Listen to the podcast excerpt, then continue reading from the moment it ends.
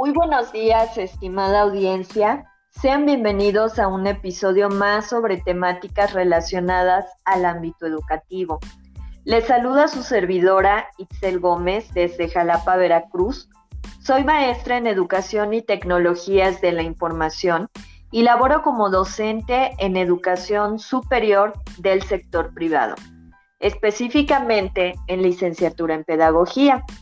En esta ocasión reflexionaremos acerca de cómo seleccionar y adecuar un modelo pedagógico de acuerdo a los diferentes estilos de aprendizaje de nuestros estudiantes con el fin de potencializar sus competencias individuales.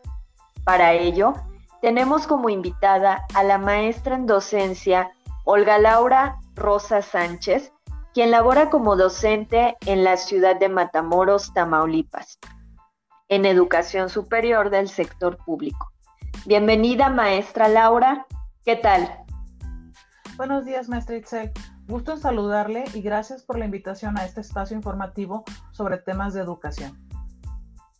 Al contrario, maestra, gracias por su tiempo. Antes de pedirle su opinión respecto al tema de hoy, me gustaría dar una breve introducción a nuestra audiencia para ir entrando en materia. En épocas pasadas, la educación se basaba en procesos unidireccionales, es decir, la enseñanza fluía en una sola dirección, del docente al estudiante. Además, los modelos pedagógicos de ese tiempo, como el condicionamiento o el conductismo de Pavlov y Skinner, eran generalizados y uniformes. Esto era educar a los estudiantes de manera homogénea, con los mismos métodos y técnicas para todos.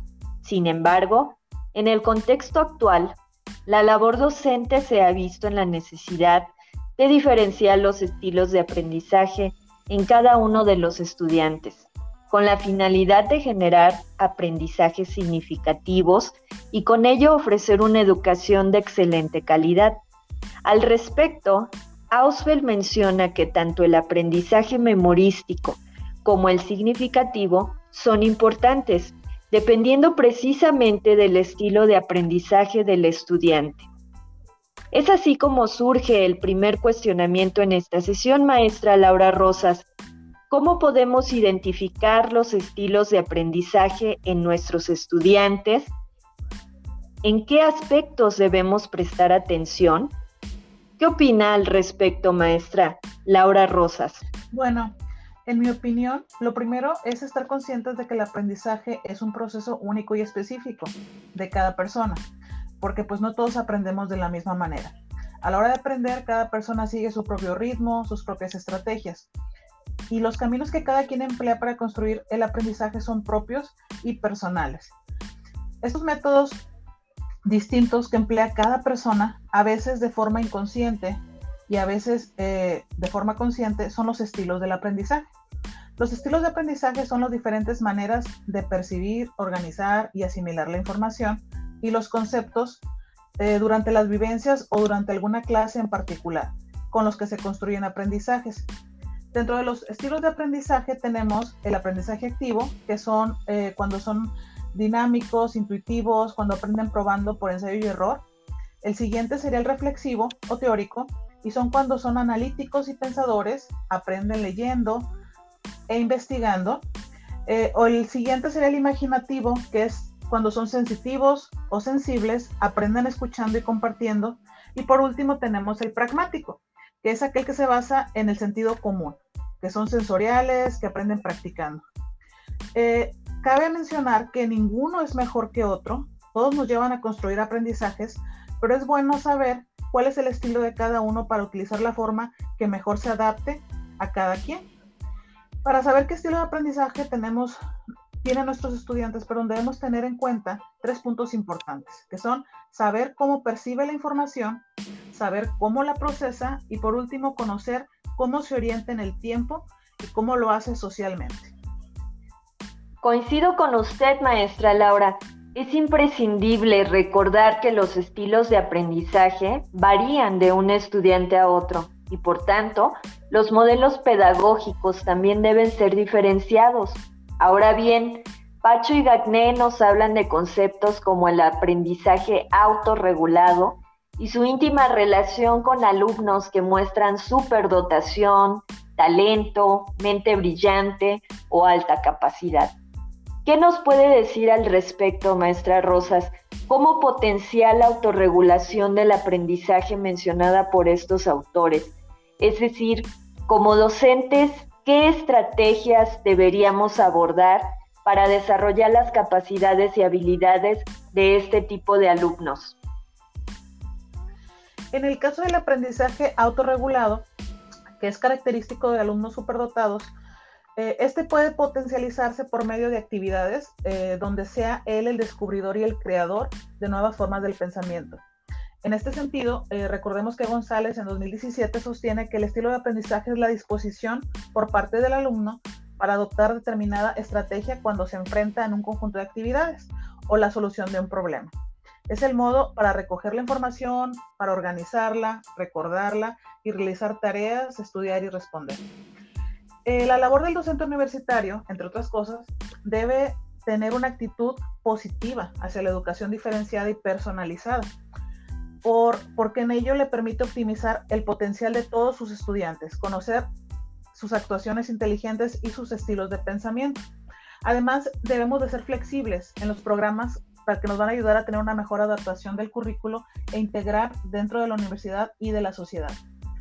Este debe estar formado de manera continua y permanente el docente universitario, sobre todo en lo concerniente a un mayor conocimiento y comprensión de estudiantes superdotados y talentosos, que es en los que presentan, se podría decir, un mayor reto, para que los permita al, al docente tratarlos de acuerdo a sus necesidades educativas, optimizando la eficacia del aprendizaje.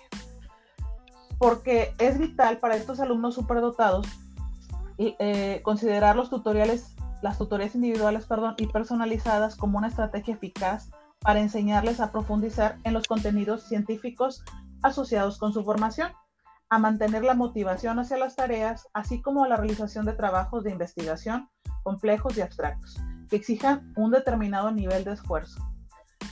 Eh, es por eso que debemos tener siempre un currículum diferenciado que reconozca las características de sus alumnos y que propicie un mayor desarrollo de sus peculiaridades y de esta manera que tengan una mayor realización de su potencial individual. Eh, de esta manera debemos hacer adecuaciones curriculares de calidad en las instrucciones y materiales, de manera que esto les permita a ellos que cada vez se tornen más complejos e interdisciplinares. Ciertamente, maestra Laura, en nuestro quehacer cotidiano nos topamos con todos estos rasgos de particularidad e individualización, puntualizados en teorías como la psicología diferencial de Stern, por citar un ejemplo. Y aunque no seamos conscientes de la importancia de estos estudios, todo cobra importancia cuando debemos seleccionar modelos pedagógicos y didácticas que optimicen los procesos de enseñanza-aprendizaje, ¿cierto? Así es, Itzel. Nuestra labor docente es potencializar las capacidades y habilidades de nuestros alumnos para que ellos tengan un aprendizaje significativo, que logre unir la nueva información con los conocimientos preexistentes. En este sentido, la estructura cognitiva del estudiante debe relacionarse con los estilos del aprendizaje y las preferencias individuales, esta situación provoca que el proceso de enseñanza-aprendizaje sea significativo. Eh, de manera personal te comento que mi hijo está considerado como superdotado y en su escuela anterior solo era el reconocimiento, pero en su escuela actual tiene una clase específica en la que los retan a buscar soluciones, a crear, a buscar qué estilo de aprendizaje es el que poseen y cómo sacar el mayor potencial. Esto ha venido a hacer que su aprendizaje sea sumamente significativo. Totalmente de acuerdo, maestra Laura, y felicidades por la superdotación de su hijo. Y precisamente a modo de conclusión global, me gustaría destacar algunos conceptos que usted nos compartió en sus respuestas, tales como, uno, tipos de estilo de aprendizaje en nuestros alumnos y cómo reconocerlos, por ejemplo, si es activo, reflexivo, teórico, pragmático, divergente, convergente o autorregulado. Dos, alumnos con altas capacidades como la superdotación y el talento. Y tres, estrategias que potencializan el aprendizaje autorregulado como tutorías individualizadas, tareas de investigación que vayan de lo concreto a lo complejo, atención específica y personalizada, y por último, diseño e implementación de un currículo diferencial para estos casos.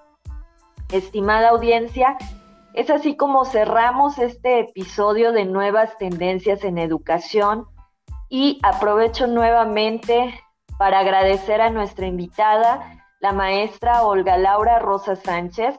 Gracias por su tiempo y su valiosa participación en esta breve cápsula informativa.